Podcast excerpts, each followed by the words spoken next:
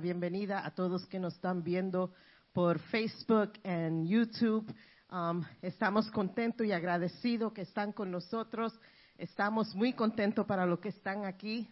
Hoy estamos con un espíritu de gozo porque estamos celebrando nuestro cuarto aniversario como iglesia. You know, we're overjoyed today. We're celebrating our fourth year as a church and not only do we get to just rejoice in the presence of God normally, like we always do on Sunday, but like today I have that like extra umph of joy because we're celebrating and, and I'm so excited for what God has done and what He's going to do.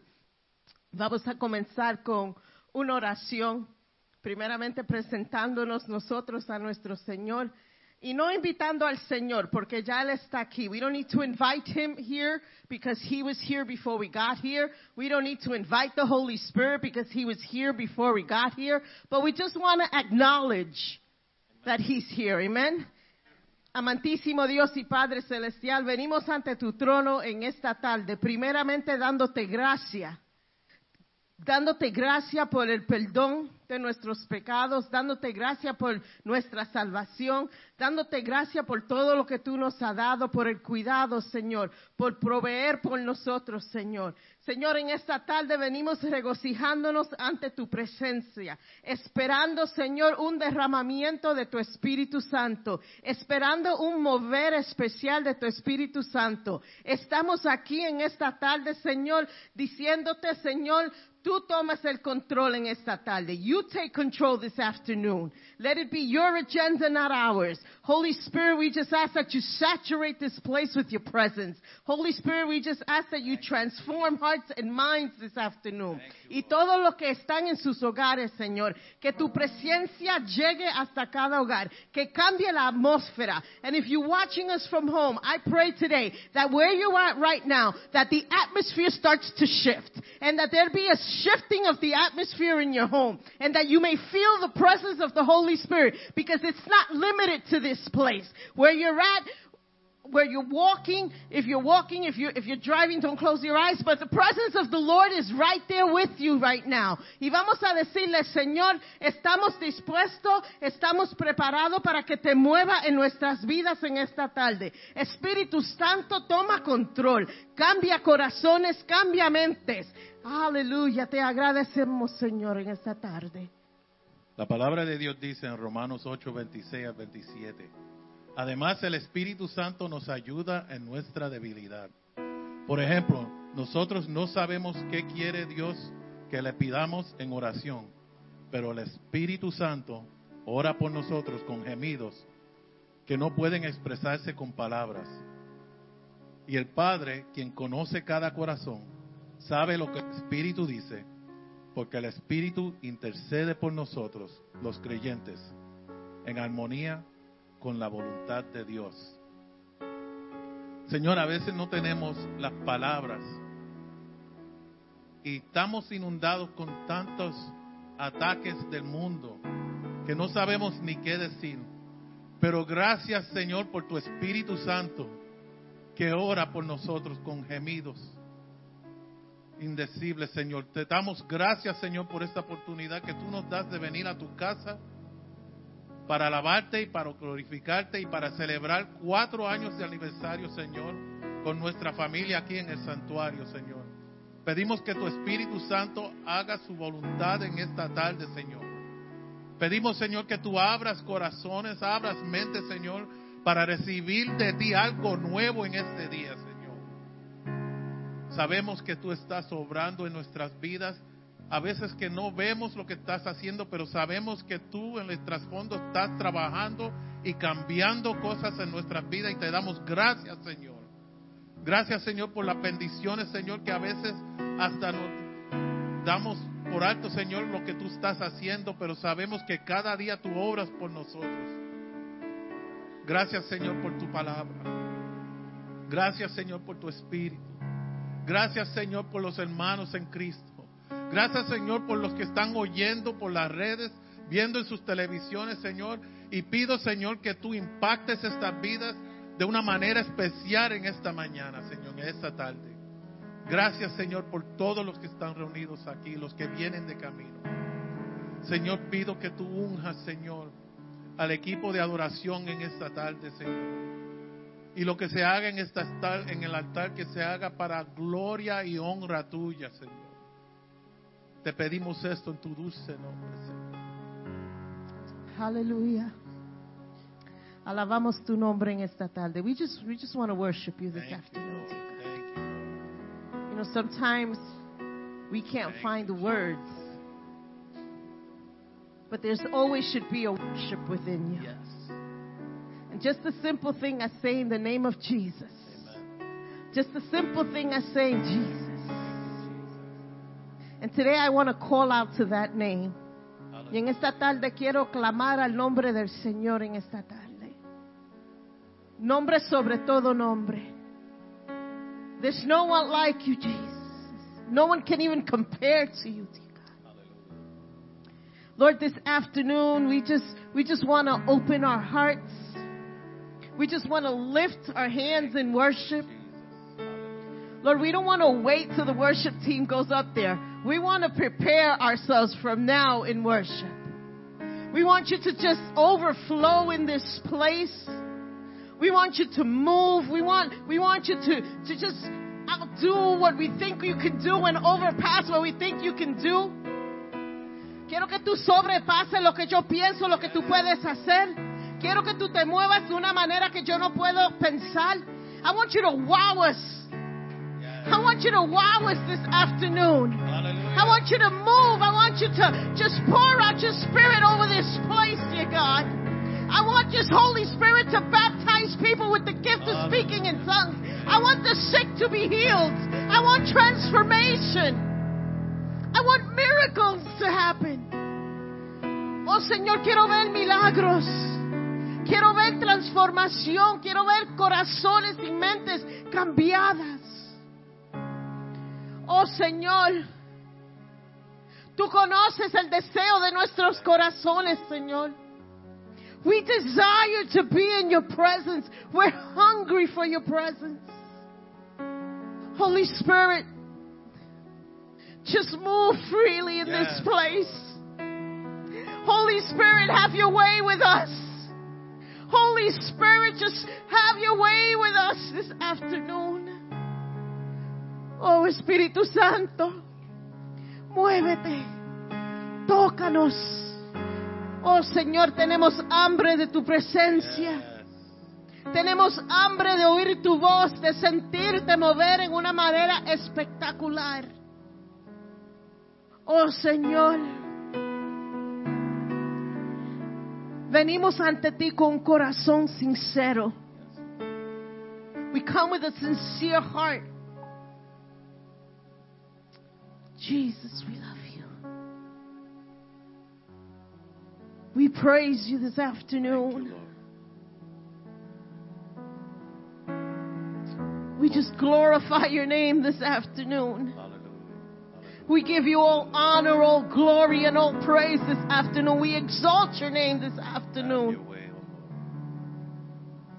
You know that song that says, Bless the Lord, all my soul, and all that is within me. Bless his holy name. We worship you, Jesus. The world looks at us falling on our knees as a sign of weakness. But falling on our knees is where we recoup our strength. It's where the Spirit can work in our hearts and in our minds. It rejuvenates, it recharges our batteries. Cuando estamos de rodillas no es un señal de debilidad. Ahí es donde nosotros recobramos nuestras fuerzas y el Espíritu nos da ánimo para poder glorificar y adorar el nombre de Jesús. Espíritu Santo, haz tu voluntad en este día. Señor, que vidas sean cambiadas, Señor. Que mentes sean transformadas, Señor, por el Espíritu Santo. Señor, permite que tu Espíritu fluya en este lugar, Señor, sin impedimento, Padre. Vacía nuestros corazones de cualquier cosa que impida el fluir de tu Espíritu en esta tarde, Señor. Holy Spirit, we just ask that you would empty us of anything that would get in the way of the flow of your Spirit today. Completely empty us of ourselves, of our ego, of distractions, oh God. And that we would just praise and worship you in spirit and in truth this morning, this afternoon, Lord. Gracias, Señor. Gracias, Señor, por lo que va a pasar en esta tarde. Sabemos que vidas van a cambiar, Señor y que no vamos a salir de este lugar de la misma manera que entramos, Señor. Rendimos este servicio a ti, Señor. Thank you, Jesus. Aleluya. No nos quedan muchos minutos antes que el equipo de música suba a alabar al Señor y entrar en adoración. So vamos a estar de pie. Let's just stand up for, for a couple of minutes and, and, and just lift up your hands unto the Lord this afternoon and, and start to worship. Levanta tus manos en esta tarde y empieza a alabar. Empieza a magnificar el nombre del Señor. Start to, to worship His name. Start to exalt His name this afternoon. Let's, you know, even if, if you came here expecting something special from the Lord, say, Lord, thank you. Thank you because I know that I came here and you're going to meet me where I need to be met. Si necesita algo específico del Señor en esta tarde, si estás en tus casas, levántate de donde estás sentado y dile al Señor, aquí estoy Señor, aquí estoy en obediencia, aquí estoy en espera por la contestación de lo que yo necesito en mi vida. I'm here waiting, I'm here expecting, I'm here ready to proclaim my victory. And I want you to, this afternoon, as a sign of your faith, I want you to start worshiping and saying, Lord, thank you, because I know you will supply my needs. Thank you, Holy Spirit, because I know you'll make a way.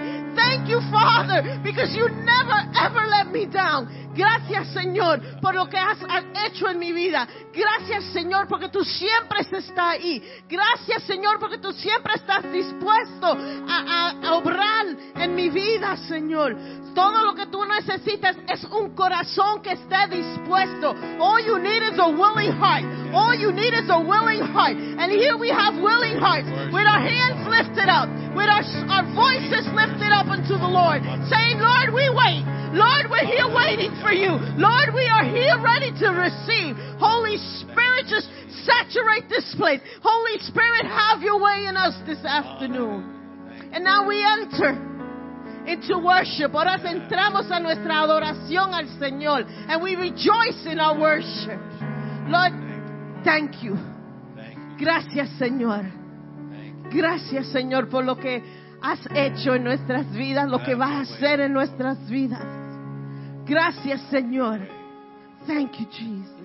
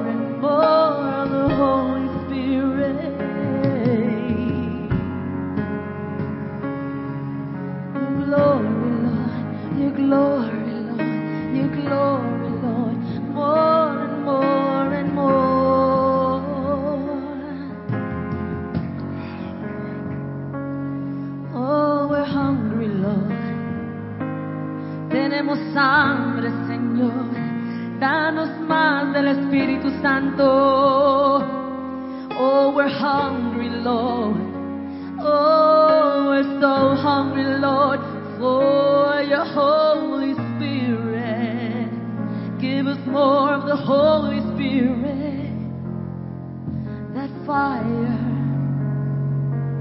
that fire that burns inside. When we feel your Holy Spirit in us, el fuego tuyo.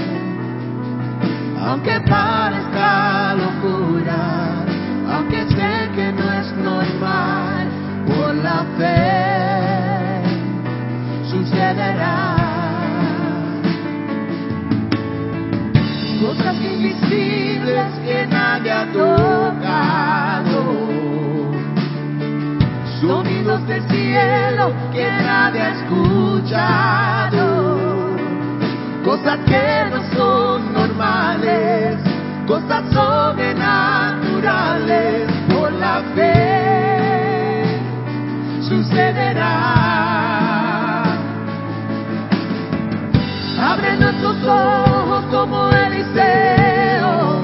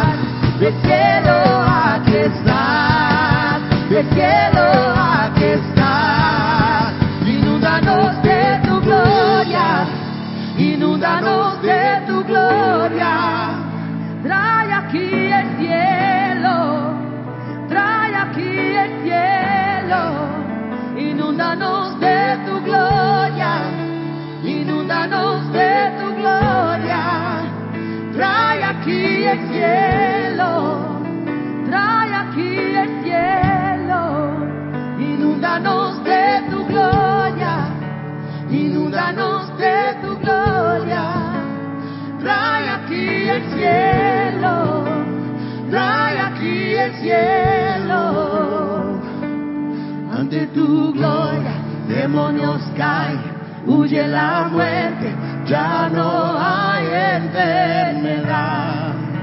El cielo aquí está. Ante tu gloria, demonios caen, huye la muerte, ya no hay enfermedad. El cielo aquí está.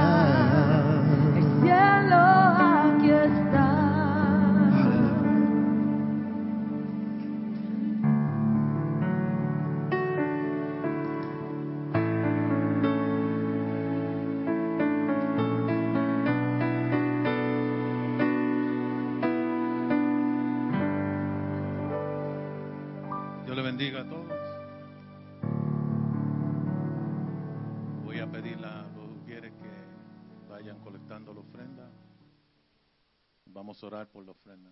Señor, te damos gracias en esta tarde por esta oportunidad que tú nos das de darte a ti de tanto, de tanto de lo que tú nos das a nosotros, Señor. Agradecidamente damos ofrendas y diezmos a ti, sabiendo, Señor, que es para tu reino y para tu gloria. Señor, ábrele camino y puerta a aquellos que no pueden dar en esta mañana, en esta tarde. Y permite, Señor, que den sus corazones a ti. Te damos gracias en esta tarde. Amén. Los anuncios para esta semana son los siguientes. Si están dando ofrenda aquí en efectivo o por cheque, por favor pónganlo en sobre. Aquellos que están viendo por las redes sociales también pueden compartir con nosotros. Pueden ir a nuestro sitio web, el santuario bx.org, y van a ver ahí las diferentes maneras que pueden apoyar a nuestro ministerio. Este miércoles el servicio de oración aquí ah, en el santuario a las siete y media.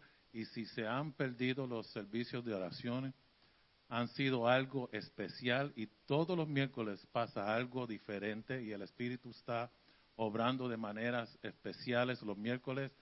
Únanse a nosotros los miércoles a las siete y media am, para el servicio de oración. Y por último, el domingo, mayo 16, habrá clase de bautismo para todos aquellos que han hecho la decisión de, ser bautizados. Véanse con nuestra pastora Alice para más información, pero eso es domingo, el día 16 de mayo. Y con nada más le voy a presentar a nuestro pastor que va a introducir al predicador de la tarde.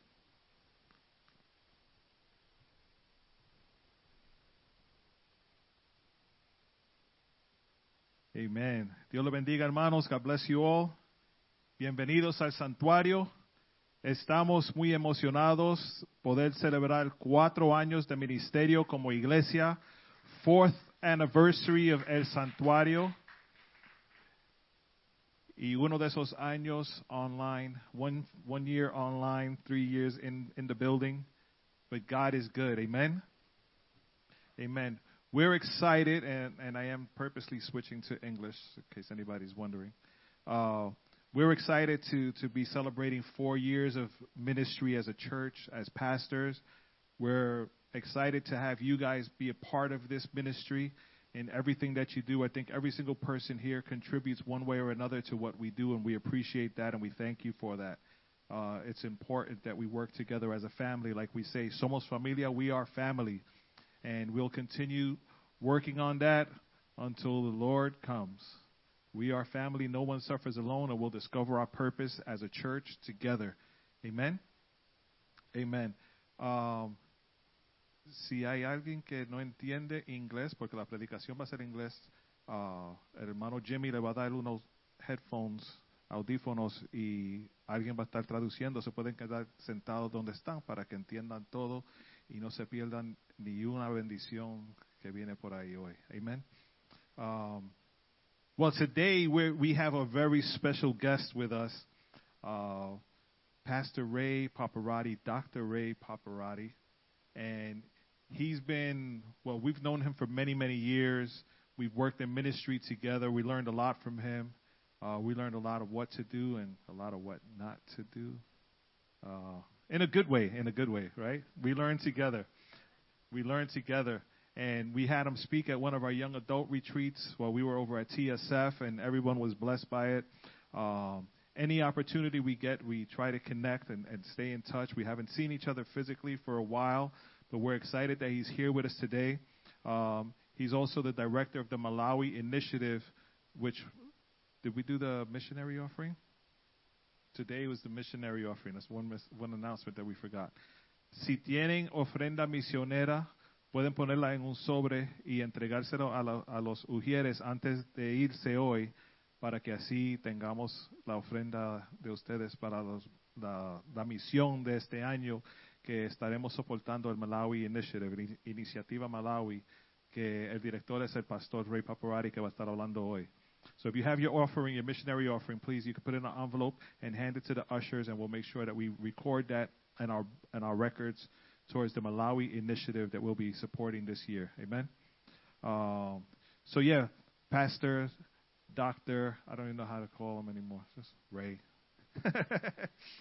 We're going to ask Pastor Ray Paparatti to please come forth and share what God has placed in his heart for this church today. Amen.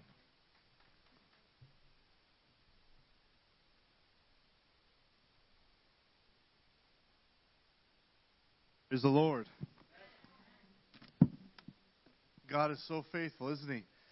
I am so blessed to be here and, oh, so happy to be here with you, Pastor Bird and Pastor Alice. My gosh, it's been many years. We've known each other. I was trying to think how long we've known each other. It's been a while.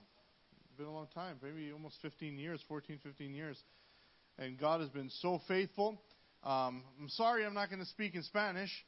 Um, I can eat like a Hispanic, but it doesn't come out that well. And uh, I'm Italian, um, but uh, and uh, if yeah, so we're we're pretty much the same, except for my wife who's completely gringa. Really, I mean, as white as they come. But we are blessed. It doesn't matter what we are. Somos familia, right? Amen. Through the blood of Jesus and what He's done for us, and oh, what greater joy we have than not only to worship the Lord, but to be together. To be together. Let me tell you, we need this. We need the church. We need to worship with one another. We need to encourage one another to, to lift each other up, especially in the times that we are in. Let me tell you, I'm not one of those prophets that, uh, that cry that the end is near, but let me tell you, the end is near the end is near. I love that. And uh, what as we see the world going down to the pits, and as we see things starting to change, I love that. This is our finest time, our finest hour. The Bible says, "Look up, for your redemption is near." Hallelujah! Praise God. God has a plan and a purpose for us. Oh, God is so faithful. I don't know how much you guys know about me. Hopefully, you don't know much. uh, but uh, but that I'm your speaker tonight. Um, I'm so blessed to have uh, this church be a supporter also of our Malawi initiative. Uh, Malawi is not in the Hawaiian Islands. Everyone thinks when they hear Malawi, they're like, "Oh, you have a mission to Hawaii." I wish. Uh, it's uh, it's in East Africa, and it's a small little country there. And uh, since 2008, we started a mission work there, and our goal has been uh, to plant a new church every year. And by God's grace, we've done that so far. And uh, God is just uh, uh, allowing us to, to be able to, to change lives through feeding people, uh, medical missions, and I can't wait. Can't you? Can, aren't you excited when this whole mess is over and you can take off your mask and breathe like a normal person, and then you could all join us on a trip to Africa? Amen. All right. Praise God. Uh, amen. Amen. It's almost there. We're almost there. Uh, I'm excited to be here, and because of that, I don't know. I'll share little bits and pieces here and there, uh, maybe some stories, but I really want to get into the Word with you. I'm excited as you celebrate four years. That's exciting. Four years, and and uh, what a what a, a fourth year it's been, huh? Aren't, aren't you guys excited about this uh, this past year that we had? Oh man, this year has probably hit you right between the eyes. I know it's hit it's hit us between the eyes, and as I was preparing myself, you know, I, I've God has given us the opportunity to preach um, so many different places, and uh, I love when God gives me a word. But there was a word that the Lord gave me. I know it was from Him. He He really pushed me, and I wrote this word down. I wrote it, wrote it, wrote it, and I've been waiting. And I said, Lord, I'm ready for this one, and and it's been in my binder, and I haven't been released to speak it. And um, when Pastor Bird asked me if it would, if I would share here and join you guys in this service, the Holy Spirit spoke to me and said, "Release the word." And I'm so excited to release this word this uh, this afternoon here. I really believe it's the Lord for us. How many of you need a touch from God? You need something from Him? Oh man, we need something from God. We really do. If you have your Bibles, you have your Bibles? Are you lying? Lift them up. You have them? Liars are friars, the Bible says it. You have them? All right. Turn with me, if you will, 1 Kings chapter 19. 1 Kings chapter 19. None of this Bible on your phone. Oh, oh, some of you have it on your phones? Don't play games while I preach. 1 Kings chapter 19.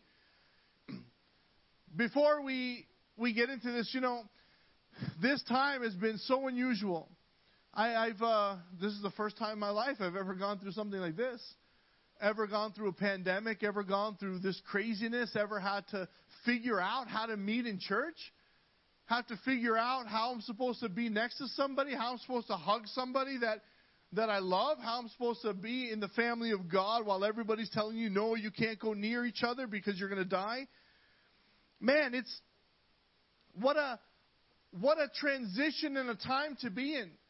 I don't know if you. Uh, I'll just let it uh, let it drop here tonight with you. But man, this has not been one of my happiest years. I have faced things in my life that I never thought had would surface in my life. I don't know if you're you're like me at all. How many of you could honestly say you've probably felt a little bit of depression this past year? Oh man, felt a little bit of being down, trying to pick yourself up, trying to figure out, not only trying to figure church life out, trying to figure out your personal life, trying to figure out your family life, trying to figure out your health uh, life, trying to figure out your political life. Oh, it's like everything all at once is crumbling down, and this fear and anxiety start to build in your life. And as I was uh, reading the scripture, it really spoke to me where uh, we're at. We're going to be looking at Elisha's, uh, the beginning of Elisha's calling, which is so unique. Uh, if we have your Bibles, 1 Kings chapter 19, verses 19 through 21. Just a few verses. I'll read these few verses and I'll tell you why we're, we're there, all right? It says this. So he departed from there. This is Elijah. Elijah departed from there and he found Elisha, the son of Shaphat, while he was plowing with the twelve pairs of oxen before him, and he was with the twelve. And Elijah passed over to him, and he threw his mantle on him. He left the oxen And he ran after Elijah and he said to him, Please let me kiss my father and my mother, then I'll follow you. And he said to him, Go back, for what have I done to you? So he returned from following him, and he took the pair of oxen, sacrificed them, boiled their flesh with the implements of the oxen, and gave it to the people, and they ate. Then he arose and he followed Elijah and ministered to him. Oh, may the Lord bless his word tonight, this afternoon. Oh, this is such a unique time. Here you are in El Santuario as you guys are celebrating this fourth year, this challenging year, trying to see where you go ahead, how you go ahead, how you move forward. This time frame was very unique in Israel at that time. Elijah was just at the beginning there. We saw his calling, what just happened, but uh, things were not good in the land if actually you read the previous few chapters, and I encourage you to do that tonight or, or in your devotions tomorrow, go back and read the previous few chapters, especially uh, from 18 and 19. Elijah was the prophet of the land, and in fact, outside of Elijah, there wasn't uh, any really any words from God. Elijah was the only one hearing at that time, and Elijah had had this experience with God that was so supernatural. Things were changing in the land, so we think. And if you read that chapter, the previous chapter 18, especially the beginning of 19, we find that the only person in the land that had some relationship with God all of a sudden falls into a deep depression. Elijah, in just this chapter, chapter 19, had gotten to the point where he wanted to take his own life. Things got bad. There were issues in the government, and how many of you can honestly say there's probably a few issues in the government? There was issues in the land. Could you say that there's issues in the land? Yeah. There's issues probably in the family of God. You can actually turn to the person somewhat next to you and say to them, There's probably issues in your life. There is issues that we go through. And so there he was. This Elijah was doing his thing. He was he was trying to figure out if we can use this kind of phraseology. He was trying to figure out the pandemic. Elisha's doing going through the routine. And what's the routine? God's not speaking anymore. It seems as if God has abandoned everybody because the land was in turmoil. There was a king in the land who was destroying everybody, a narcissistic king, a crazy first lady in the, uh, in the land, and everything's going wrong. And here Elisha gets called in the middle of everything happening in his life, and God says, Actually, I have a plan for you. That's encouraging to me this afternoon because, especially here for this church, we could honestly say then, in the midst of all the garbage, in the midst of the difficulty, in the midst of the challenge, in the midst of the sickness, in the midst of the frustration, that God has a plan for this church. Okay, let's, let's leave the church. God has a plan for your life, for your family, God has a plan for your situation, your home, your pocket, your job, your exact place where you are, the relationships that you're in. God is actually calling you to move forward through this problem, to move forward through this transition. And this is where we find the scripture here. This is where we find Elisha. So, my, my title uh, this afternoon is Drastic Times, Drastic measures. Actually, I kind of changed it up. It should be desperate times, but you know, times aren't really that desperate. We're still all right. So they're just drastic. Crazy changes are happening. Not just desperate things, but crazy things are happening. We're in drastic times. Major adjustments, church, need to happen in our life. Major adjustments need to happen for us to respond to God. Do you know what this year did, this past year, this pandemic did to us? This pandemic made us so, um, so focused on ourselves, right? How many of you are probably more aware now that after I shake your hand, I'm going to probably sanitize it? Right? That didn't happen before. Growing up, we had what? The five second rule. Sometimes it was 10, 15 seconds. If you drop that, that piece of food, you were going to bend down and eat it. Now, probably not. You're going to leave that alone. Major things are happening that we need to respond to God, major adjustments. And so this time in our life has made us totally absorbed on ourselves. Now, isn't it strange when you see somebody walking around doesn't have their mask on? Do you remember when it wasn't that way? Do you remember when somebody was walking around with your mask? You're kind of like, oh man, there's something wrong with them, you know? you see that, that, that random, probably, you know, um, Western person and they have that mask on and uh, uh, that mask on, you're like, why are they wearing a surgical mask in the grocery store? And you make sure you go to the other aisle. Now, if you see the one person that doesn't have their mask on, you're like, oh man, something wrong there. But this year has turned our focus on ourselves, has made us worry about our lives. And we've all been touched by it, right? Uh, not just to make light of it, but we've all been touched by it. I'm sure if sickness has entered your home or has touched people that you know, you're kind of looking at your life saying, man, I, I don't want to walk through this. Church, I, I don't want to walk through this. I don't want to walk through these times. I, I don't want my kids to walk through these times. But it's in these times, for some strange reason, that God has destined you and me to be alive. I don't know why. I don't know why God, in all of his plan, out of all the time frames, he looked and he said, during the craziest time in, in, in history, I'm going to make them live. I'm going to allow them to be there. So you're here for a purpose. Now, when I preach, I'm very systematic, so I'm going to go point for point, all right? And, uh, and we'll, we'll break apart these few scriptures and see where we find this. So, in my systematic way, I'll give you my number one. We'll start number one here, all right? The call of God must become our greater responsibility. Leave it at that. The call of God must become our greater responsibility. And it's interesting here, we see that as Elijah came out, uh, oh, you have to go back and read this. As Elijah came out of his depression or trying to get out of his, his depression, God had spoken to him on the mountain just in that chapter earlier and said to him, All right, I know you have problems. I know you're messed up. Don't worry. I'm going to take care of your life. And he tells him, this is what you're going to do. This is going to be the next king of Israel. This is going to be the next king of your enemies. And God says to Elijah too, because of his suffering depression, Elijah doesn't seem to be able to snap out of it. God says to him, I actually have somebody who's going to lead in your place and you're going to go anoint him as the new prophet. So here he is. Elijah's walking. He sees Elisha and he throws his mantle on him and says, You are the next prophet. And it says here in verse 20, I, I like this here so much. It says, He left the oxen. He left the oxen. That's crazy. He left the oxen.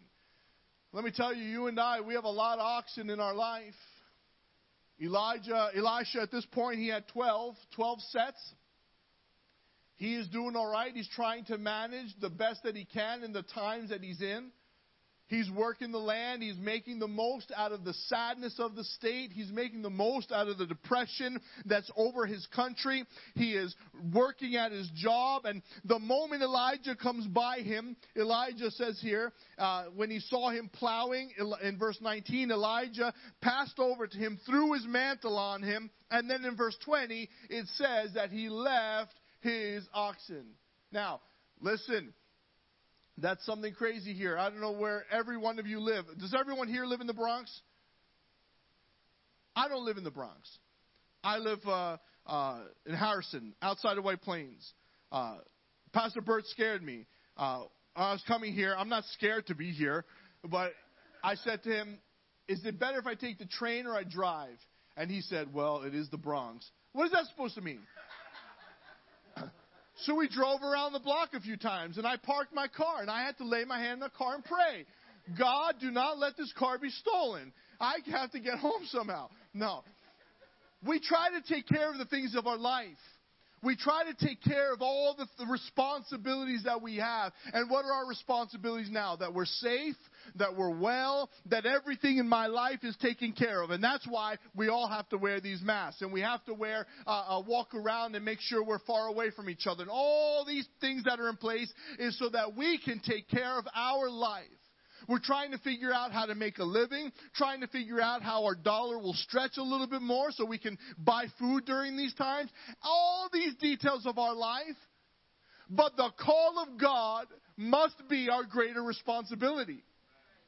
In the midst of all of this, Elijah comes to Elisha and he throws his mantle on him and Look at the, the, the way it's phrased here in verse 20. It's so cool here. It says, He left the oxen and he ran after Elijah. He left the oxen. Now, let me tell you, man, if you, if you got all these supplies in, in your life and here, here he is, he's the only one working in those fields, 12 sets of oxen, you don't leave them. You don't just get up and you leave them. But he left them and he ran towards Elijah. He left in the middle of an earthly task to receive a greater spiritual task. He left in the middle of that. Now, listen, what is the current responsibility of your life? What are you after in your life right now? What are you trying to achieve right now? What, what kind of peace are you trying to have in the very thing that you're walking through? And God is saying, if you're going to make a difference and experience Him in a strong and mighty and powerful and new and revelation type of way, then He must become the greater responsibility. God must become the, the, the, the, thrust of your life that says, God, I care about myself, but I care about you more. God, I love what you've given me. I love my family, but I love you more. That's hard to do. That's hard to do. I have two children. Um, my youngest boy, just uh, next month, he'll be 13. Help us, Lord. 13.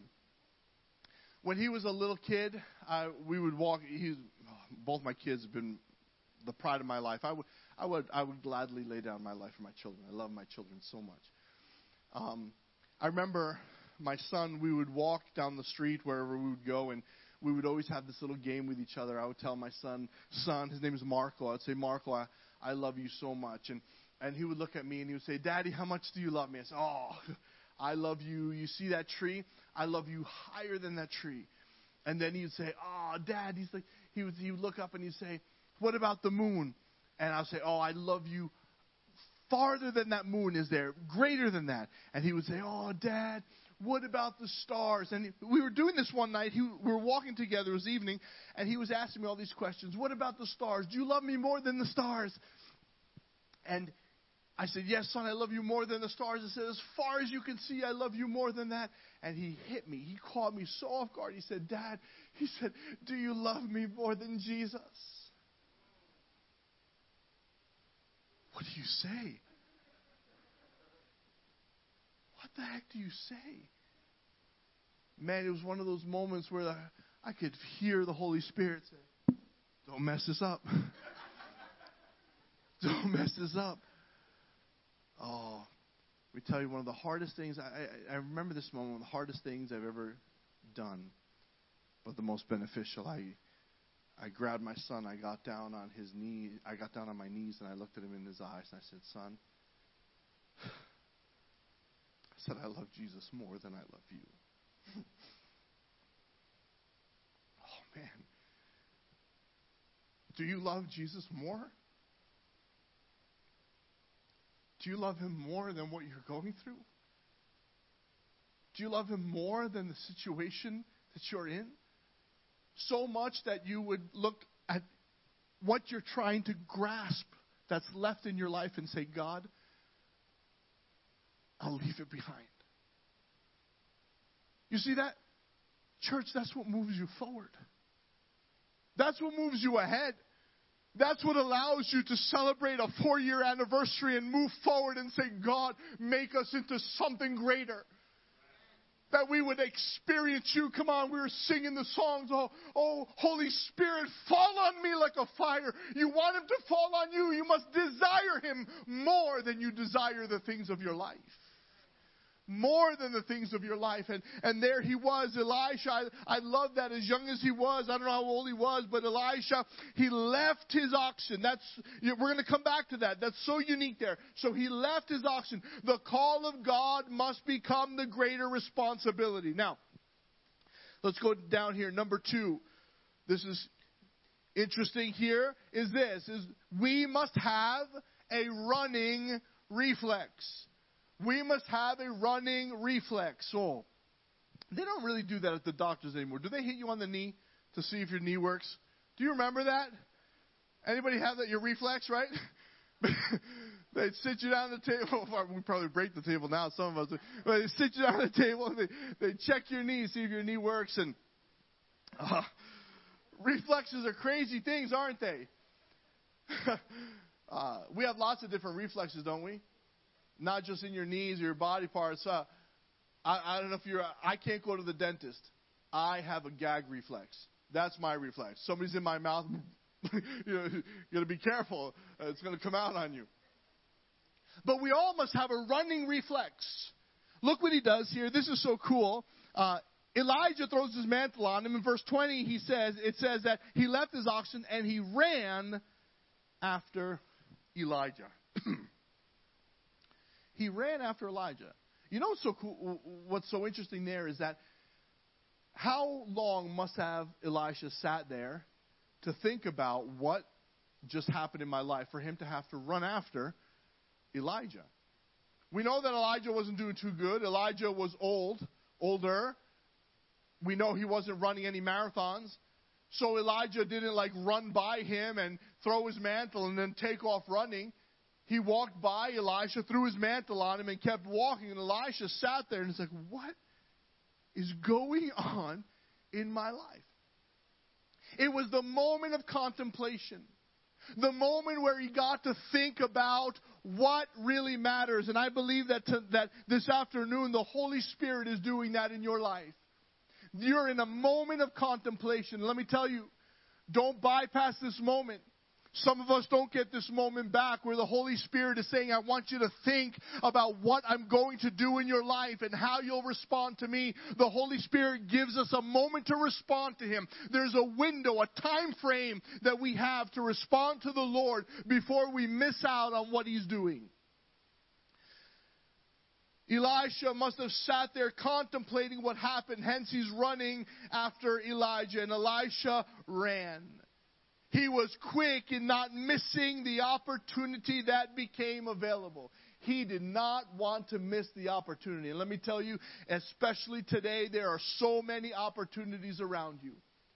There are people that are messed up in every area of life people in your own homes, people in, that are close to you at your workplace that are all struggling, and God is giving you the opportunity to show His grace and His mercy in the time that we are in.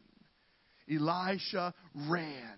He had that reflex. Oh, he ran. He ran after Elijah. He ran after him. That's so awesome. He left his oxen and he ran. Now look, this is this is where it gets now too personal. I don't like this point. I wrote it here. I don't like it.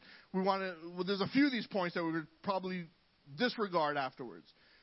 Number three is this: we must realize and accept the sacrifice of close personal relationships. Every one of us in here, to follow the sake of God's calling, are going to struggle with relationships. Every one of us. Look what Elisha says. He ran to, you know, so weird. He runs to Elijah. I'm so glad the Bible is specific in what it says. It records things. First of all, aren't you glad that your story is not written in the Bible? Right? Oh. Imagine there was a book written after you, the book of Bert, and it had all of your issues written out there. No, thank you, Lord. Thank you, Lord, somebody else's life, not mine. So there, Elisha, he runs after and he doesn't say, wait a minute, what are you doing? What's going on? He runs and he said, the only thing he says to Elijah at this moment, he says to him, let me kiss my father and my mother, then I'll follow you. You know what's nuts? In just those few moments, in just that window of time, Elisha already made the commitment in his mind that following God was more important than what he had at home. In just that moment. You see that? He already laid it on the line. He says, let, let me just go back and kiss my father and my mother. And then I'm going to leave them. And I'm going to do what God called me to do. And he goes. He left his father and his mother and he went. Our close relationships will all transition to some level of sacrifice when the call of God becomes our primary focus. Get ready for it.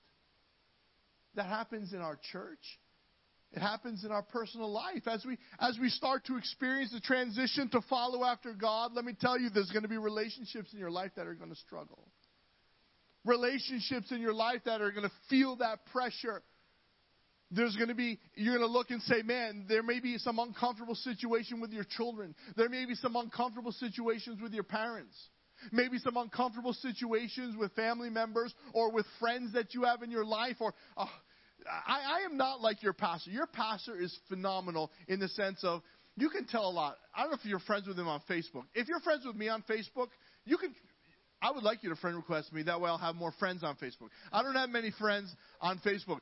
But you go to like their profile and they have like thousands of people that they know. How do you know thousands of people? I have maybe like 300 people, and even some of them I don't even know who they are. Maybe some of you have like I, some of you I know probably have like 30 or 40 people, and that's it. But it's okay. God loves you anyway. But it's amazing how how even in your friends you don't want to lose that link of people that you're with. But yet, following God is about the sacrifice, what we give up for Him. I love it so much. There's a scripture, it's in Matthew and even in Luke. He says, those who have given up all things for my name's sake, those who have given up mothers and fathers and sisters and brothers and houses and land for my sake, will receive in this life a hundredfold and in the life to come eternal life. Man, as we give up for God, we gain. And Elisha made that, that, that change. He gave up his family relationship. He's very specific. He gave up his mother and his father. Oh, that would not work. I, uh, my sister and I, um, we bought a house together. And we bought a house right next door to my mother's house, uh, to my parents' house, which means that most of the week I eat at my mother's house.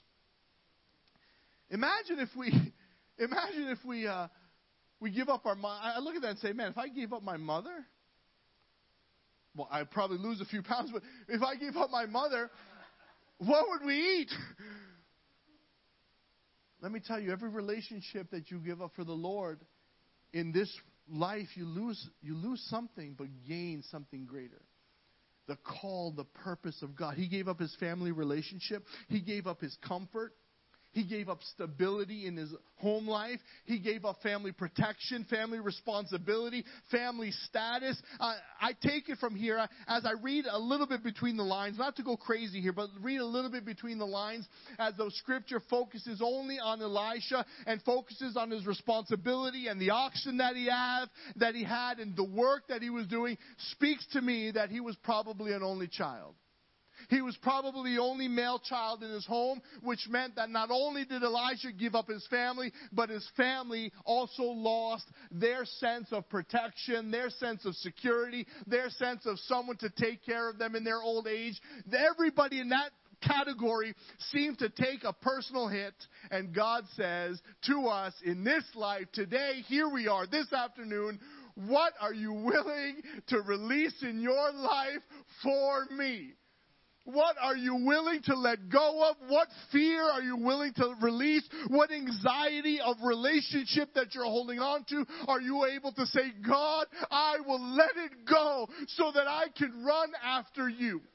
So that I can run after you, to know you, to know you, to know what? There were still problems in the land, still issues in his life, but to know God. To know God. I like that. He, he was willing to give up his relationship, even with his father and mother, to say goodbye to them for what? God's call? For God's call? You know what's so unique? I love that the Bible is so plain for us. We sometimes think that, uh, we sometimes, I don't know if you read scripture like I read scripture. Sometimes I read scripture, I'm like, wow, you do something and God answers immediately with power. Yeah, it's not like that usually. usually we do for God, and then we look and we say, uh, when are you going to do your part? Right? We pray with faith. God, I was on time. But you're not. Elisha says, I'm giving up to follow God. Let me tell you, Elisha didn't become the next prophet like that. In fact, for the next few years of his life, we read it in verse 21, he became a depressed man's servant. I'm giving up my family so that I can be a depressed man's servant. You see? We give up for God, but we're in it for the long haul. God, I'm going to follow you, whether I feel that you're making a change in my life right now or not. God, I'm going to believe you by faith, whether somebody that I'm close to in my life struggles and maybe even passes from COVID. I'm still going to believe you. I'm still going to follow you, still going to serve you. Now, this is so neat because this is where Elijah, Elisha puts some action here. Now, right now we're just looking at, at his like the little process that was here. He he left his oxen, he ran after Elijah. He says, Let me he counted the cost, let me kiss my father and mother. But number four is this. Look what he does. Number four is that the very means of self sustenance must be yielded to God if we're going to accept his call. Look what he does here. Look at verse 21. So he returns. So there he goes. He runs after Elijah and he says to him, Let me kiss my mother and my father. And I, classic, just like a depressed man, right? Just like a depressed man, Elijah says to him, What did I do to you? I didn't do anything. Yes, you did. Of course you did. You threw your mantle on me. That's like a sign that you called me. And Elijah's like, Nah, I didn't do anything. Maybe you misread it. Some random guy, you know? There's some, str- oh. So Elisha, at that moment when Elijah said to him, Oh, I didn't do anything to you, you misread the situation. Elijah runs home, and look what he does. Verse 21, he returned home and uh, from following him, and he took a pair of the oxen and he sacrificed them. Isn't that ridiculous? Why did he do that? If he did have any siblings, wouldn't you be mad as a sibling saying, um, I'll take your oxen? you know, like, why, why sacrifice that? Why give that up? Why go through that process when you could have done so many different things? Now, Elisha sacrifices his oxen. It was an acceptance to God's call. It was reliance on God that God was his sole provider, his sole sustainer. And let me tell you, this is where the movement happens in our life. This is what differentiates the church and how you follow after God. It's good to believe God by faith, right? Would you say is it true? Is that a good thing? Yes, we believe God by faith. But it's another thing to believe God with action. We can come and say, "Oh, God has been so good." We can sing, "Holy Spirit, fall on me." We can we can jump and dance. We can even wave flags, do the whole nine yards. But when we pick up tomorrow morning, when everything is down and depressed and fearful and all the anxiety is running around us, do we actually sacrifice from our life and say, "God, I'm going to give up in the midst of what's happening now. I'm going to give up from my life to to have lack in my life, to trust in an God that you are my source. That's what he does. Elisha comes back and he says the first thing that he does and says, Hey, there's 12 oxen. God has blessed me in this. The very first thing I'm doing is sacrificing that which is important to me. What is it in your life that you are going to sacrifice? What is it in your life that you're going to give up? What is it in your life that you're going to say to God, God, I've been holding this thing for so long. I have bred these oxen and I have raised them. I, I know exactly how to use them. They provide for me. They work the land for me. They are a source of comfort for me. And the Holy Spirit is saying to you, that is the thing in your life that you must give to me. The very thing in your life that you must say, God, I'll release it. I'll lay it down. I'll sacrifice it. No. It was a sign of abandonment to God in the midst, in the midst of, of his family and community. I always think of that. Why not leave the oxen alone? Why not leave them for his family? It was actually a declaration of his very own name. Elisha's name in Hebrew means God is my salvation. God is my salvation. His sacrificing the oxen led him to this one thing here, which is the hardest thing to do. And this is the, the struggle of my life, and probably will be the struggle of yours. Which leads us to number five here is that life becomes people oriented. Life becomes people oriented. Look what he does in verse 21. He killed, sacrificed the oxen, boiled their flesh, and gave it to people. And they ate. That's crazy. In the midst of that land, the uncertainty of the day, Elisha heard God's call. He took what he had, he sacrificed it, he gave thanks, and he gave it to the people. Let me tell you, before Snapchat was a thing, in the Bible it was snapshot. God was doing that all the time. God does it all the time. Let me tell you, God does that in your life. He does that in my life. He takes pictures. God, I, I always thought of it like this. Maybe it's not. I'm sure it's not. I'm sure it's not like this. That God's walking around with a Polaroid camera. But maybe it is. I'd like to think it is. He's that cool God for me. But he's walking around, and in any situation, God looks and he, he snaps a picture, and he says, "I want you to see Jesus there." God has done that throughout the Scripture all the time. He did that when water came out of the rock for Moses, and he told Moses to strike the rock. Do you remember that? That was a snapshot of Jesus. That Jesus, he would be beaten, and water would come out of that rock. Do you remember why Moses didn't make it into the promised land? Moses didn't make it into the promised land because that situation happened a second time, and God said to him, Now I want you to speak to the rock, and water will come out. And Moses says, No, I hit it the first time, I'm going to hit it another. And he hit it twice, and God says, No, you're done. Just for hitting the rock, yeah, he messed up the picture. The sacrifice happened once. Now we have access to God.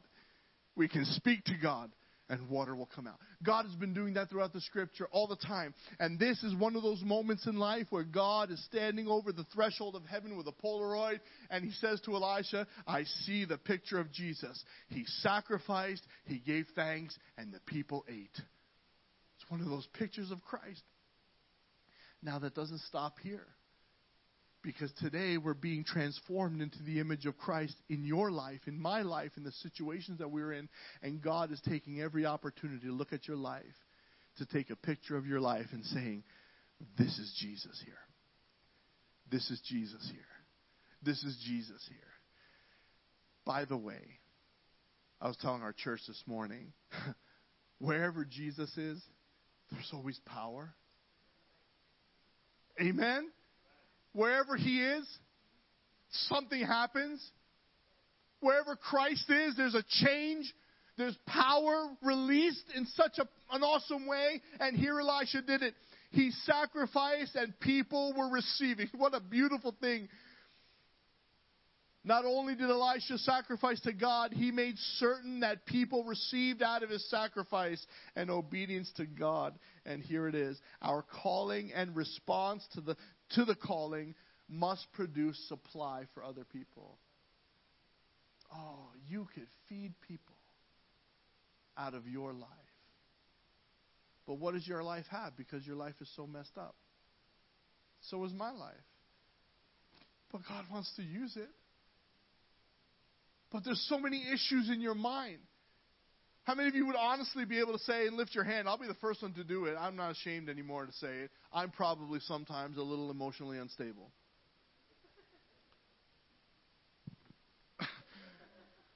I see those hands and feet. Yeah. Come on. God is not looking for somebody whole.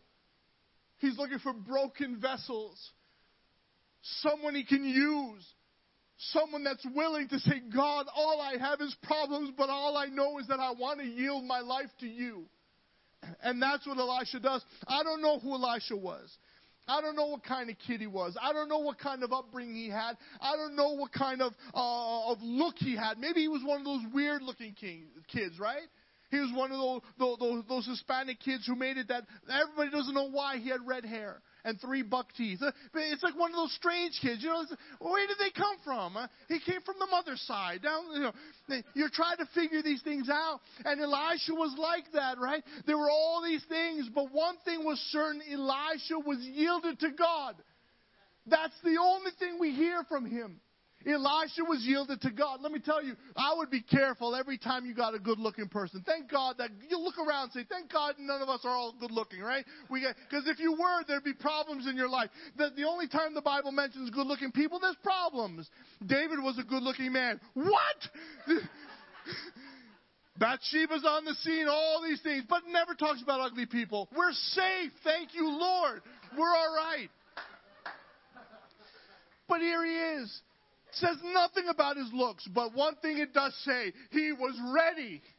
He was ready. Oh, I'm ready to run. I'm ready to follow. Give up my mother and father. Yes, Lord. I have things in my life. I give them up for you so that people can eat. That's what we know about Elisha. Praise God. There is hope for you and me today that we give our lives to God. People will eat from your life. God will be taking pictures of Christ all around you. Your life will be a life of miracles, a life of the power of God, the representation, the manifestation of His presence continually as you serve Him, as you yield to Him, as you follow Him. Oh, Lord. Mm. That God should do it in us. Let me tell you, if you're yielded to God in that way, people will eat from your life people will eat from your life. People will be changed. I remember one of our first trips to uh, to uh, Malawi. I was sitting in a van with this one pastor uh, of a church that we had planted there, and he was so awesome. He was going through his schooling, and he said to me, he said, "Pastor," he said, um, "I'm doing pretty good." He was taking some American courses, and I said, "Oh, how do you like them?" And he said, uh, "There's one class I hate. It's the worst class I've ever had in my life." And I said, What class is that? He said, Psychology. I said, Why? He says, I don't understand. He says, All you Americans want to do is talk and talk and talk. He says, Demon possessed man, what do you want to do? You talk. He says, somebody's having an affair. What do you want to do? You talk. You know, the kids that, are, that have you know, tumors on their body, what do you want to do? You want to talk. I said, well, what do you do? He said, in Africa, we cast it out in Jesus' name. And I, and I said, What happens when you cast it out?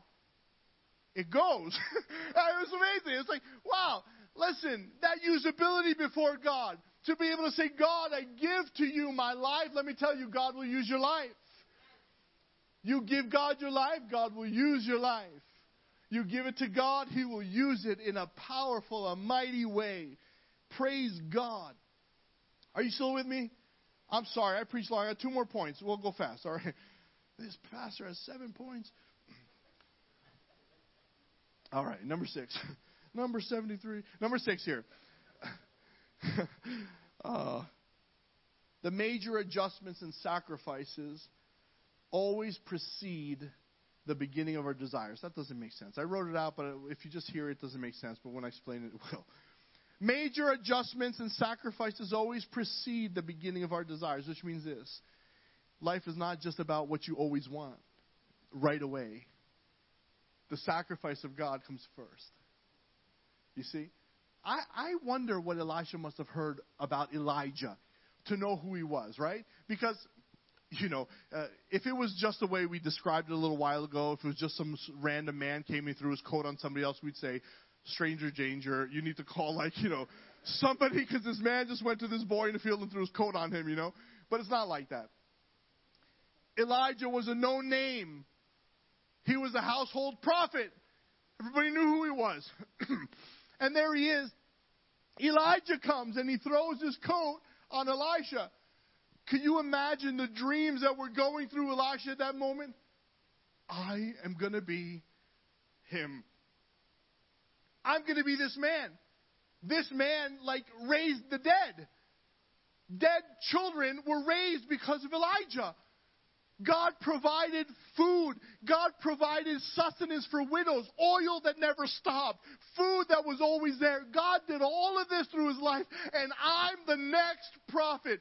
All of that was wrapping around. And what happens? Remember, we looked at that scripture. Elisha sacrificed to God, and what did he become? A depressed manservant. Elisha, go kill another chicken for dinner. What? I had to do this in Puerto Rico, now I got to do it here? Elisha, go clean the chickens now. I'm supposed to be the prophet. You see, we all have these visions and dreams of how great we're going to be. Oh, but our greatness is not stemmed on what we become, it's stemmed on what we give to God, what we give to Him. You want to be great in the midst of this pandemic? You want to be whole in the midst of this craziness? Give to God. Take your life and say, All right, God, I'm giving it. I'm giving it to you. My dreams come later. And let me tell you, your dreams do come. God gives you those dreams. He gives you those visions. He gives you those desires in your heart. But you got to, like, sacrifice. Nothing is free, right? Nothing is free. Come on. Those of you who are old enough to remember the height of infomercials, nothing is free. You can buy the Rotato. You remember the Rotato? Does anybody remember the Rotato? The very first infomercial thing I bought. I don't know why. I first got my credit card and I saw this commercial on the Rotato. Isn't that stupid? You know, just by the name, like, why would you buy the Rotato? It was a machine. As a teenager, I bought a machine that peeled potatoes. You put a potato on there, you cranked it, and the little thing went around it. And as I bought it, I got hooked with the weight. There's more. We'll throw in a second rotato for free. Except what do you have to do? Pay shipping and handling, which was twenty nine ninety five. I paid $60 for two potato peelers, which I never used in my life. Nothing is free. You got to give up something to get, don't you? Come on. We got to give from our life. We're going to get from God. God gave us a sacrifice for free. That's free. That's awesome. You want God to do something in your life? Time to shell up a little bit. You got to give something. Why do we have to give something? Come on. We are made in the image of Christ. Christ had the greatest sacrificing nature, and now his church must have the same sacrificing nature. God, I will be used by you in that same unique, powerful, awesome way. I love that. He, he arose and he went after Elijah to become Elijah's servant. To become Elijah's servant. And last point here, really quickly, is rest. Number seven, rest in knowing that the uneventful in your life and the chaos around you is only the preliminary stage before power falls. The uneventful of your life and the chaos in your life is only the beginning. Amen. We can say amen for that because listen, we are the church of Jesus. We are the church of Christ, and when everything is going wrong, we ought to be afraid, right? No, that was one of those things that, that caught you off guard. It's because some of you didn't bring your Bible. You listen. When everything's going wrong, that's the greatest time for us. The Bible says before his spirit falls down in power in the last days. What last days? When everything's nuts in the last days when people are killing one another, when there's immorality going crazy, when there's rulers over you, when everything's going wrong, God says, I will pour out my spirit on all flesh. Your sons and daughters will dream dreams, see visions. He will pour his spirit out on us. This is our greatest time. This is our greatest time as believers when everything is going wrong around you, when you look at your life and say, This is the most uneventful year of my life, get ready. Give to God from your life, and He opens the gates of heaven and pours so much over you. Let me tell you, the reach that you could have is so tremendous. So tremendous. You may feel like you're nobody, but the reach that you have is so tremendous. I want you guys to see a picture that's going to go up here on the screen. Is it there? I don't even see the screen. Oh, there. Oh, look at that. You guys have three things. Wow, our church, we only have a, a TV. Pastor Williams. This man is one of the coolest men you will ever meet in your life. One of the coolest men you'll ever meet. Actually, I don't know if you're able to, Pastor Bird. Are you able to come to the, keys a little bit just as we respond to God? I want to tell you the story because this man shook me. It was my very first trip to Africa. And I was, uh, we were in the same, Pastor Bert and I were in the same church. And uh, the church was, um, I don't know, it was a unique church, uh, to say the least. God really sh- taught us both a lot there. I, like he said it best. Some things to do, quite a few things not to do, but God really showed us stuff. But this church was um, was doing all, all right in some ways, and they had a brand new big building. And I remember at that height, uh, when the church was being built, um, the buzz in White Plains at that time was that um, you're paying now not for land space, but for airspace. So uh, as you build buildings, you pay going up. And I remember I went to Africa, my first trip to Africa, here it was, and, and let me tell you what a scary thing some of these things was. They took me to this village, and I was like the only white person they've ever seen in their life, you know. I remember some of the kids were running from us, and and uh, I was thinking, why are the kids running? And they said that they heard stories that the white man eats little black children. So every time they went there, the kids were running. I'm like, I will not eat you, you know. but we were sitting in this hut, and um, it was a whole group of pastors. I was getting ready to preach a pastors' conference, and uh, they gave me the, the like one of the only chairs in that hut, and I'm sitting in this plastic chair, and there's all these pastors around, and I saw Pastor Williams. He was so unique. It's hard to see from the picture, but if you look really closely, you can see this side of his head. There's like a line through it. His head is not completely round. Um, if you saw him from behind or from the side, you would notice him like right away. He had literally a crater in his head. And I remember seeing him throughout the conference, and so there we are. We're sitting in this group of pastors, and pastors are asking me questions. They're saying, What's it like living in America? You know, is it true that there's places that you pay one price and you can keep eating? I'm like, Yes, that's true. They're called buffets. You know, is it true that if you buy a, a soda, they'll keep bringing you more soda? And I was living it up, man. I'm like, Yes, uh, you can drink as much soda as you want for the price of one. And I'm talking about air airspace and what it's like, how big our church building is, and how amazing it is, and like you know the the the sleek of it, the polish of it, all great. And I finally asked the pastor. I asked the one pastor next to me. I said, "By the way, who is that man with the hole in his head?" And I said that, and everybody got quiet. They said, "That's Pastor Williams." I said, "Well." Tell me why he has a hole in his head. And the pastor started speaking in their native tongue, and they told me this story. This is the story of Pastor Williams. Pastor Williams was a very devoted pastor. Nobody knows him. He wasn't a well known pastor in Malawi at all, just a pastor that gave his heart to God. Pastor Williams started at a young age to serve God, and he built up a church, and that church grew like crazy that church must have had at least 30 or 40 people in it. And that was the church that he was in. He gave his life to grow the church, and it was hard. He became such a great leader that they used him and sent him to different regions to encourage pastors to, you can keep going. It's all right. God has purpose for you and Pastor Williams responded to that call. And Malawi, the roads aren't like here at all. These are like bush roads, man, where it's like, oh. To put it in this way, in a humorous way, uh, I don't wear it anymore, but some of our team had the Fitbit, and just from driving on the roads, they completed their 15,000 steps in like an hour. Just from the driving, you know, you're being jerked here and there. The roads are bad. Dirt roads, and it's insane. The amount of people that are on the street is just mind blowing, especially at night. All these Malawians, these Africans, are walking out of the fields, walking back to their village, so the streets are full.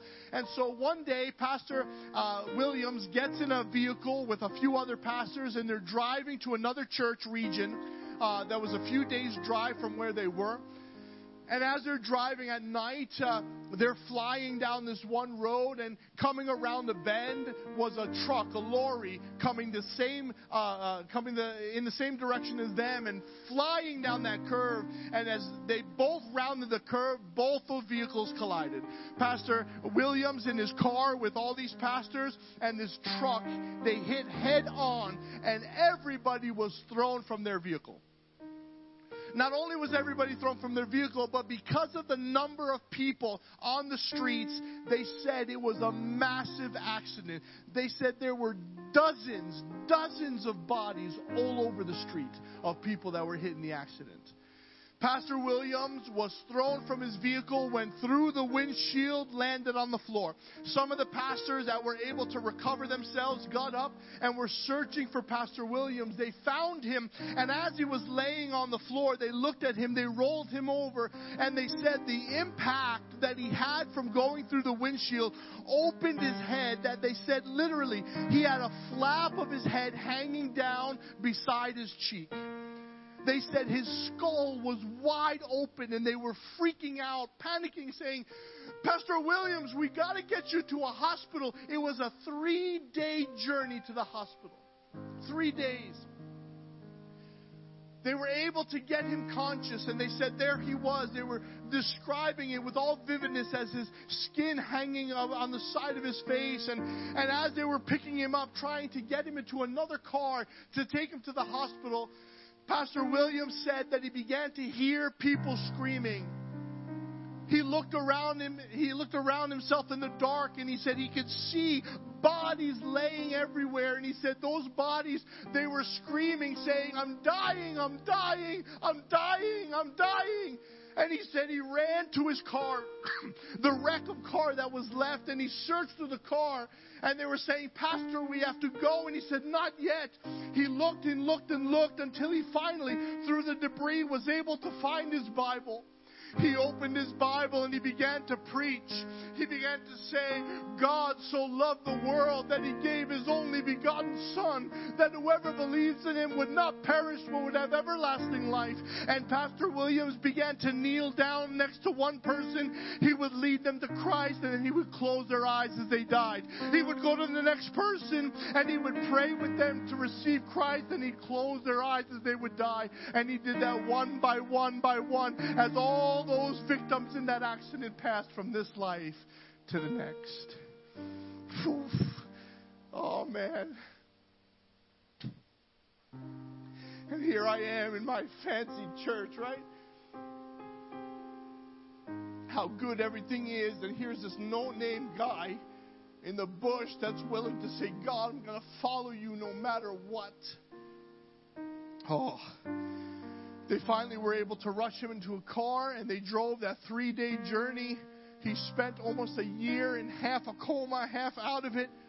They said he had developed uh, worms, maggots uh, in the, the, the, the cuts in his head. And finally, after 18 months in the hospital, he recovered. And what did he do? Get me back to my church. Mm. I met him there in that hut. I remember thinking, oh man, who am I? Who am I? Who am I? With everything that I have in life, with the comfort that I have, with all that I'm trying to take care of my own life, I couldn't wait to go to Africa so that I can come back from Africa with a story, but I never knew I would be hit between the eyes in such a way. I tell you this story for one reason is that that year, Pastor Williams, he came up to me in a little bit of English. He's, he's, he's passed away now. I think he lived two, two years more after I met him, and then he died. And uh, we went to visit his home, and he came up to me and he grabbed my glasses and he said to me, he said, Pastor, um, he said, can I have your glasses? I'm like, no. Uh, like I have a specific prescription. I'm not giving you my glasses. He said, I can't see. I said, Pastor, we have different prescriptions. I can't give you my glasses. He said, I want to read the scripture again. Oh, man. That next year, I dedicated, I said, God, when we go back to Malawi, every year we go back there, we're doing an eye clinic. We're going to give away thousands of glasses. And by God's grace, we did that. Every year we go to Malawi, we, we, we receive thousands of glasses, bring them there, and we hold free clinics. You need a pair of glasses, you get a pair of glasses. Pastor Williams, that next year we gave him like 10 glasses in magnifying. glass, And we get anything you wanted, buddy. You can have anything you want because nobody knows him here. But let me tell you, when that man crossed the threshold of heaven, they welcomed that brother into heaven, saying, You have received your, your faithful reward. Good and faithful servant. And that's what it takes, my friend. You and I to say, God, I will give to you my all. I will give you my comfort. I will give you my health. I will give you my sickness. I'll give you my pressure. I will give you my joy. Whatever it is in my life, I yield it to you. Can you do that for him? Can you do that for him this afternoon as he calls your name? I love that Pastor William died, but because of Pastor William, thousands of people have received the gospel in Malawi. And let me tell you, not only have they received glasses, every time we do an eye clinic in Malawi, it is the most insane event ever. The most supernatural event happens at our eye clinic. We see deliverances. We see people set free. We have seen tumors fall off of people. We have seen this one woman who came skeletal, literally skin and bones, dying on her deathbed. God healed her in a matter of an hour. She had fat on her body. Phenomenal things, all because one man said, God, I'm giving to you from my life. You see, you're worried about your life. God is looking down your life and He's looking way past and He says, Oh, you have no idea what I can do through you.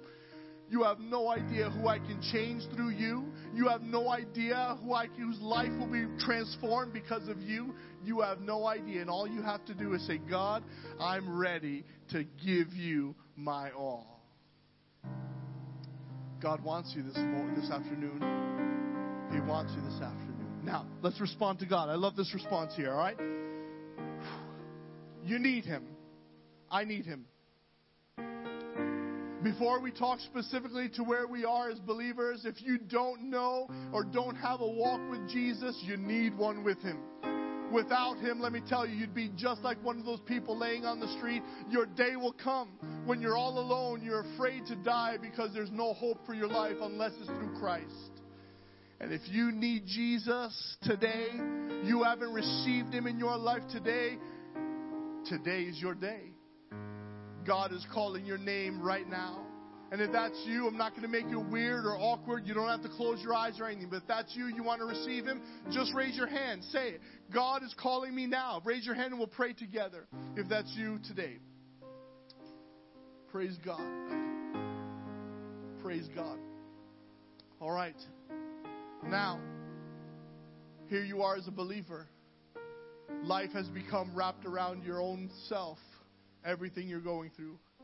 God is shaking you up now. Now it's time to move. It's time to get out of the pandemic. And it's time to heal the pandemic. It's time to move from where you are. It's time to stop being lazy about your life. It's time to stop worrying about everything going on in your life and start worrying about Christ in your life. If that's you this afternoon and you say, Yes, yes, the Holy Spirit is speaking to me and I need to give Him from my life. If that's you, stand to your feet. We're going to pray that God would wreck you, God would shake you, God would transform you, and He would fill you with power. That's you that this afternoon, do it. Stand to your feet. Say, God, it's me. I'm responding to your call. I'm responding to the voice that you're speaking to me. And God, I will give up my life to follow you. Lord, I yield to you. God, as I stand here before you, as do all these that have responded, we yield to you. Holy Spirit, have from our life. Take my fear, take my anxiety, take my comfort, take all of the things that are pressing on me, God. take these things and I turn them to you. I sacrifice them to you, oh God. Lord, I sacrifice from my home. I sacrifice from my relationship. I sacrifice the sin in my life. I lay them down so that I can be used by you. God, I want to be used by you. Come on, this afternoon, the Holy Spirit has come and He has thrown His mantle on your shoulders. And He's saying, Will you follow me? Will you run after me? Will you draw near to me? Will you leave everything behind for me? Do you love me more? Do you love me more? In your own way, if that's you, you tell him, settle that out of your heart with him, and you tell him, God, today I love you more. I love you more, God. I love you more than my own comfort. I love you more than my own way. I love you more, God, than all the things that I've acquired in my life. I love you more. And I want you, God, on this fourth anniversary of El Santuario, God, I want you. We've come this far, God, to say, we want you. We want you. Jesus, we want you. We want you in this church. We want you in our home. We want you in our town. We want you in our nation. We want you. Now, Lord, I pray each person that has responded to you in the name of Jesus, now, God, consume their life. Consume them. Burn all that needs to be burned away out of them, oh God, and fill them, I pray. Fill them with your spirit, with righteousness, joy, and peace. Fill them with newness. Fill them, oh God, I pray. Let it be in and over their life.